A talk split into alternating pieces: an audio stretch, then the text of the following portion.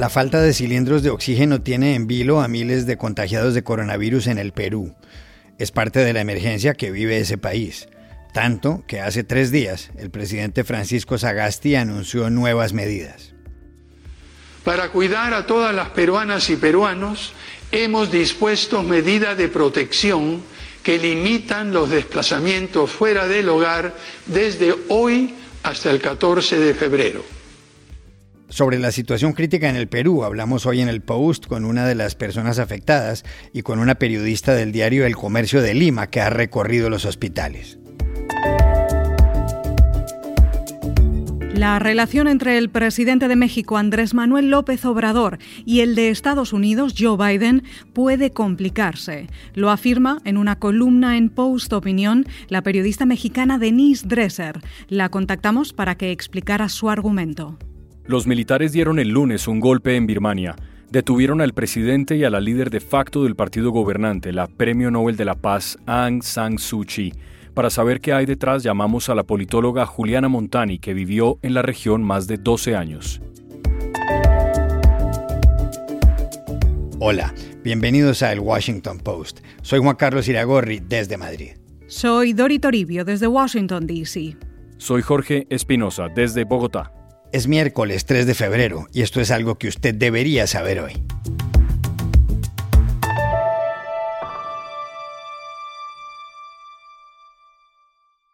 Por la falta de cilindros de oxígeno, cada vez más pacientes de coronavirus lo están pasando mal en el Perú. Centenares han muerto. En ese país de 33 millones de habitantes hay 1.142.000 contagiados, según la Universidad Johns Hopkins los fallecimientos sobrepasan los 41.000. La demanda de oxígeno creció un 70% en enero con respecto a diciembre del año pasado, según un artículo del diario El Comercio de Lima. En los hospitales no hay un buen suministro. En las afueras se forman colas de gente. Los revendedores ganan mucho dinero. Uno de los tantos peruanos que han vivido ese drama es Carlos Ágreda, cuyo tío Felipe Carranza perdió la vida. Tenía 63 años. Llamamos a Agreda a Lima y nos contó la historia. Nosotros para poder adquirir eh, oxígeno este, había que amanecernos dos, tres días, ¿no? Seguidas, ¿no? Porque solamente venden para 30, 40 personas nada más. No venden para más personas. Entonces la cola es larga, ¿no? De 100, 150, 200 balones. Y si yo tenía un paciente que estaba enfermo y tres más que está no tan grave, ¿no? Pero uno sí está grave, que es mi tío. Entonces a él le damos casi todo el oxígeno, hacíamos, llevábamos siete balones más o menos para recargarlo, ¿no? Con certificados todos. Pero había alguna persona que llevaba 10 balones, 6 balones, 8 balones, pero era para negocio. Eh, mi, mi primo me llama como a las 4 y media de la mañana que mi tío había fallecido porque no había oxígeno ya. El oxígeno se había acabado en la casa. Y ya pues no, una pérdida irreparable, ¿no? Lo que estuvimos en la casa de mi tío. En medio de tanto problema, rescatamos una historia llamativa en los últimos días en Lima, la de un empresario que no se ha aprovechado de sus clientes necesitados. Nos la contó Gladys Pereira, periodista del diario limeño El Comercio. Eh, la figura del ángel del oxígeno llama mucho la atención en, en un país en el que nos hemos acostumbrado, en muchos casos, a contar historias de personajes que tratan de sacarle la vuelta a la ley, ¿no? que tratan de aprovecharse de de las circunstancias eh, penosas para otros. Y en, ese, en esas circunstancias es que aparece la imagen de este empresario, Luis Barzallo, que en los primeros meses de la pandemia, cuando ya empezaba a notarse que el oxígeno, que la falta de oxígeno era uno de los principales problemas para atender los contagios de coronavirus, él empieza a, vender su oxígeno al mismo precio que siempre esta solidaridad llamaba mucho la atención. Es así que en su local empezó a llenarse colas de 100, 150, 200 personas y llegó a tal punto la demanda que él debió establecer un, digamos, un mecanismo para poder vender oxígeno a la mayor cantidad de gente y asegurarse de que los revendedores, que son quienes compran el oxígeno barato y lo venden a hasta seis veces el precio original, no terminen beneficiándose. y resulta em, como un indicador muy importante de cuánto está volviendo a impactar el coronavirus en el país.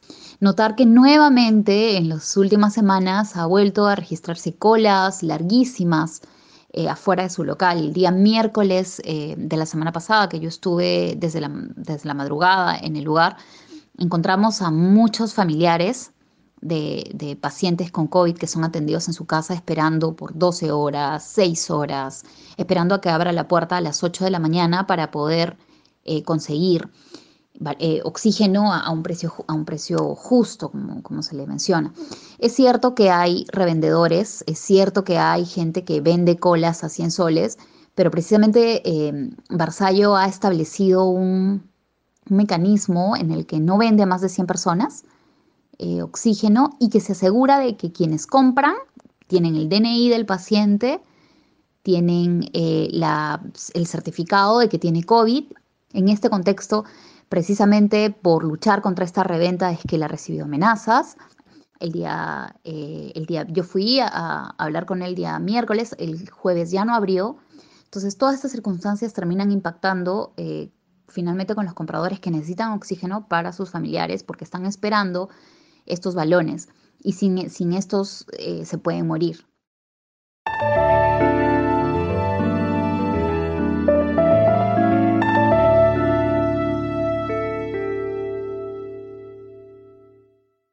En el continente americano, pocas relaciones tienen tanto peso como la de Estados Unidos y México. No es solo por la frontera de 3.169 kilómetros que va del Océano Atlántico al Pacífico, ni por la cantidad de mexicanos en territorio estadounidense, que son más de 36 millones. Tampoco porque en México viva la mayor cantidad de estadounidenses fuera de Estados Unidos, 740.000. Tiene que ver asimismo con los nexos comerciales. Las exportaciones estadounidenses a México han llegado a superar las que van a Francia, Alemania, Japón y el Reino Unido combinados. Tan pronto pasaron las elecciones de noviembre en Estados Unidos, llamó la atención que el presidente mexicano Andrés Manuel López Obrador tardara más que otros jefes de Estado en felicitar a Joe Biden. En esos momentos, Donald Trump no aceptaba la derrota. Finalmente, el 15 de diciembre, López Obrador, que tenía cierta química con Trump, congratuló a Joe Biden. Ese día leyó en voz alta la carta que le había enviado al nuevo inquilino de la Casa Blanca, uno de cuyos apartes fue este. Tenemos la certeza de que con usted en la presidencia de Estados Unidos será posible seguir aplicando los principios básicos de política exterior establecidos en nuestra Constitución, en especial el de no intervención y autodeterminación de los pueblos. A propósito de López Obrador y Joe Biden, esta semana apareció en este periódico, en la sección llamada Post Opinión, una columna que sostiene que las relaciones entre ambos pueden complicarse en los próximos meses. La columna se titula AMLO, siglas por las que se conoce al presidente mexicano, y Biden están en ruta de colisión. Su autora es la periodista y escritora mexicana Denise Dresser. La llamamos para preguntarle por qué hace esa afirmación.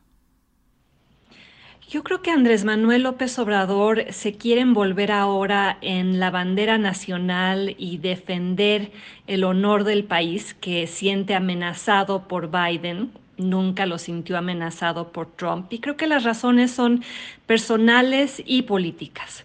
López Obrador no le teme a Biden como le temía a Trump y entonces el discurso de la soberanía nacional y el antiamericanismo es útil más que costoso. El observador se enfrenta a elecciones intermedias ahora en julio y pues puede izar la bandera de pelearse con Biden como una forma de atizar eh, el enojo de su base electoral y que lo apoyen más. Pero también hay otras cosas más profundas.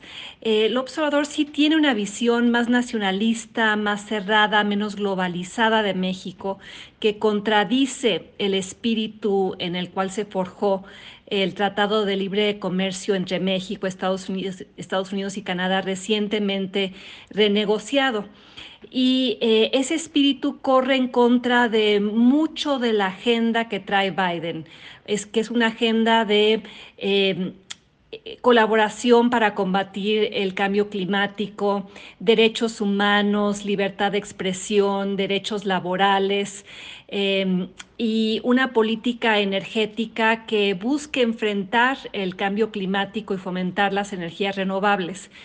López Obrador ha estado regresando a México en muchos de estos temas. Tiene una visión más eh, anclada en el pasado y ha estado centralizando el poder en términos políticos y cercenando muchos de los derechos democráticos y eh, eliminando los contrapesos a su propio poder.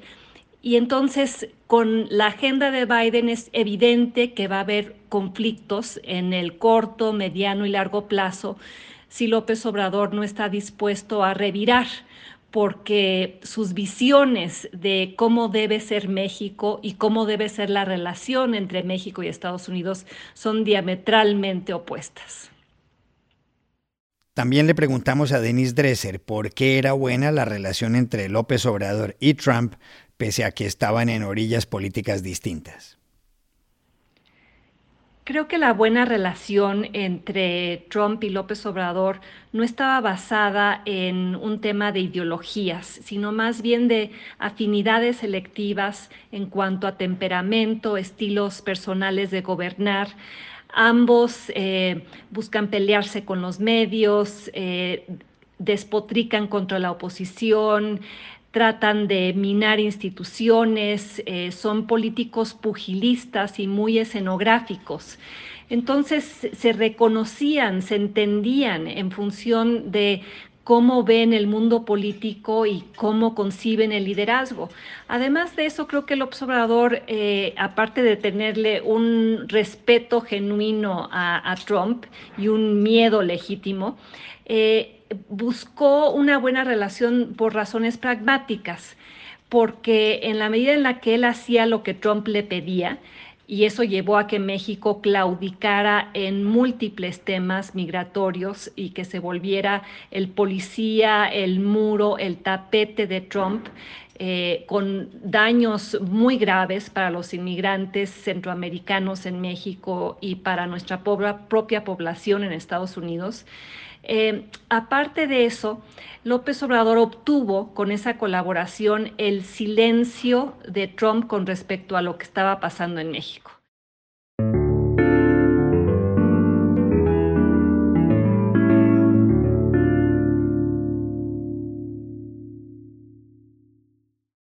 El lunes de esta semana, las Fuerzas Armadas de Birmania o Myanmar dieron un golpe de Estado en Naypyidaw, la capital derrocaron al presidente Win Mint del partido Liga Nacional por la Democracia y detuvieron a la líder de esa colectividad, la Premio Nobel de la Paz Aung San Suu Kyi.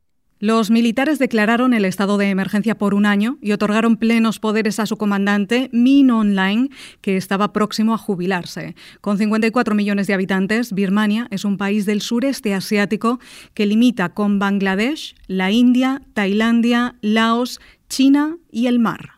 En el siglo XIX, Birmania se convirtió en colonia del Imperio Británico.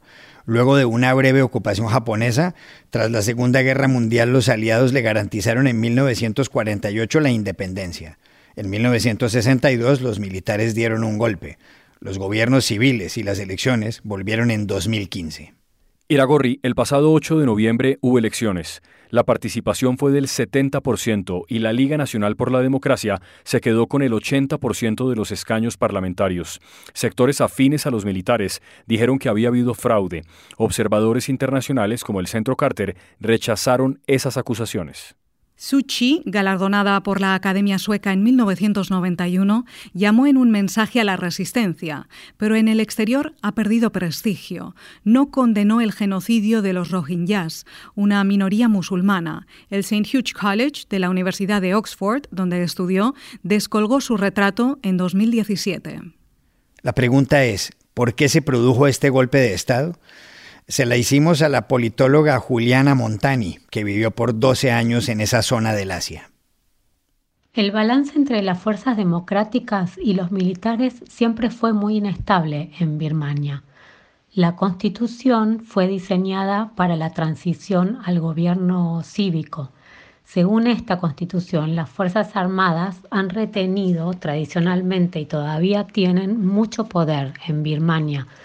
Controlaban, por ejemplo, un 25% de los escaños del Parlamento y esto, además de darles un lugar automático en el poder legislativo, les otorgaba poder de veto sobre importantes reformas en la Constitución que podrían incluso haber ido contra ellas.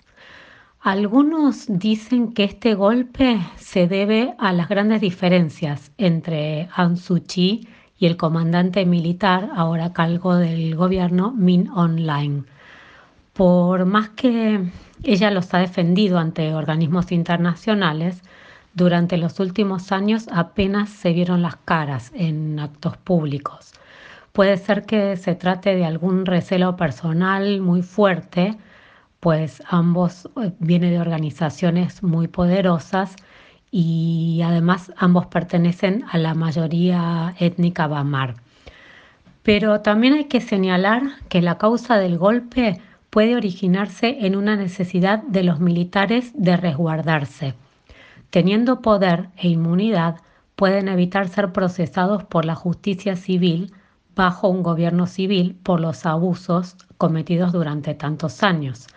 A mí me llama la atención todo eso, porque tras años de dictadura, las Fuerzas Armadas birmanas no se están insertando acompañando la democracia como sí pasó en algunos de nuestros países del cono sur o de Centroamérica.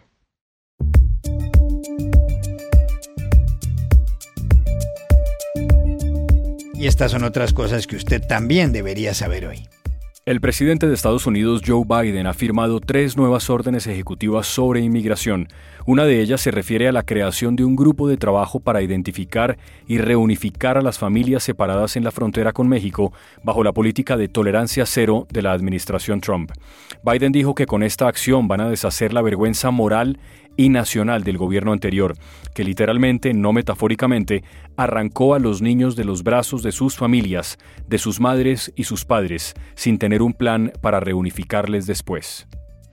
With the first action today, uh, we're going to work to undo the moral and national shame of the previous administration that literally, not figuratively, ripped children from the arms of their families, their mothers and fathers at the border, and with no plan none whatsoever to reunify the children who are still in custody and, uh, and their parents.